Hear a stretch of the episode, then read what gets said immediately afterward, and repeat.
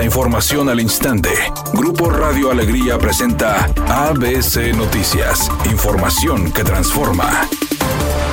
¿Qué tal? Muy buenas tardes. Esta es la información. Con el propósito de atender la salud mental de los ciudadanos de Apodaca, la Universidad Autónoma de Nuevo León y el municipio firmaron un convenio de colaboración para brindar atención psicológica a través del programa Saludablemente. Este proyecto, que comenzó a gestarse hace aproximadamente dos meses, tiene la intención de ofrecer 11.000 horas de terapia psicológica para atender problemas como la depresión y la ansiedad principalmente. Contará con un espacio físico en modo de clínica que estará ubicada a espaldas de la preparatoria número 1 de la Universidad Autónoma de Nuevo León y contará con cerca de 40 consultorios y se pretende que en un mes oficialmente esté operando.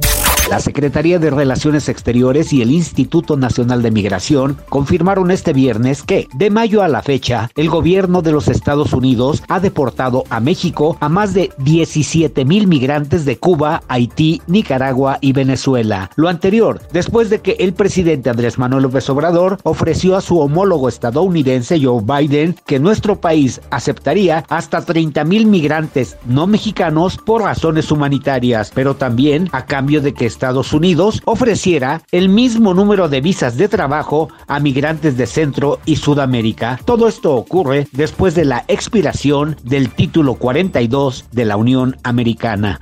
ABC Deportes informa, André Pierre Guignac volvió a marcar con Tigres y cada vez se acerca más a la cifra de los 200 goles en partidos oficiales con los felinos, por lo que surge la incógnita de si podrá lograrlo en el actual torneo Apertura 2023. Hasta el momento que se han jugado 11 jornadas de la competencia, el atacante francés registra un total de 6 anotaciones y 194 en su trayectoria como auriazul. Le restan por anotar 6 tantos más para llegar a los dos centenarios de goles por lo que tendría que llegar al menos a 12 dianas en la fase regular de este torneo. Solo en dos ocasiones ha marcado 12 o más goles. Eso se dio en el clausura 2016, cuando encajó 13 tantos y durante la apertura 2018 cuando metió 14. Cabe mencionar que Dede ha tenido varios torneos en los que cerró la etapa regular con 11 anotaciones. Apertura 2015, apertura 2020 y el clausura 2022. Además de el clausura 2019 donde convirtió 10 anotaciones. También podría pensarse que igualando estos torneos más la liguilla,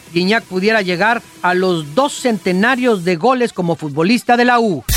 La cantante Noelia formó parte del elenco de los 90s Pop Tour y dijo que los Cabá y las integrantes del grupo JNS la trataron mal. Dijo que seguramente sintieron feo porque ella es una artista internacional y ellos no han conseguido que su música suene fuera de México. ¿Quién tendrá la razón? Redacción y voz Eduardo Garza Hinojosa. Tenga usted una excelente tarde. ABC Noticias. Información que transforma.